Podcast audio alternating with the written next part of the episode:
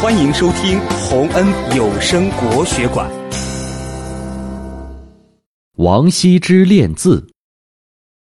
古时候，有个小孩名叫王羲之，他很喜欢书法，七岁就能写一手好字。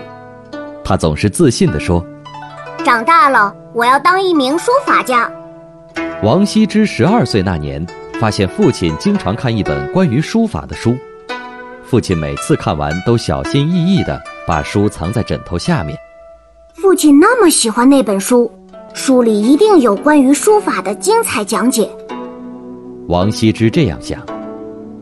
有一次，他忍不住走到父亲的床边，拿出那本书，蹲在地上专心地看了起来。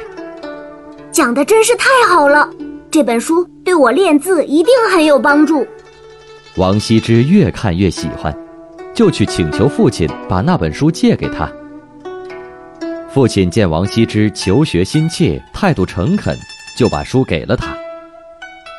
王羲之得到了好书，无比的激动，他捧着书高兴地说：“我一定要认真琢磨书中的每一个字、每一句话，按照书里说的方法好好练习。”王羲之说到做到，他每天废寝忘食地读啊读。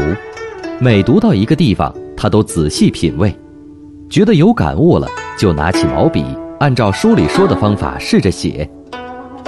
书里的方法果然精妙，加上王羲之又特别勤奋，练了一段时间，他的字就写得更好了。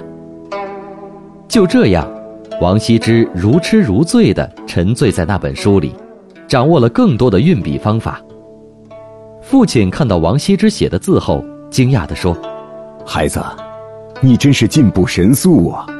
看来你已经领会了那本书中的精髓，并且用心的练习了。”当时最著名的书法家魏夫人看到王羲之的字后，也赞叹说：“王羲之已经掌握了练习书法的窍门他长大后一定会比我写得好。”王羲之从小就懂得了“学而时习之”的道理，他不但喜欢读书。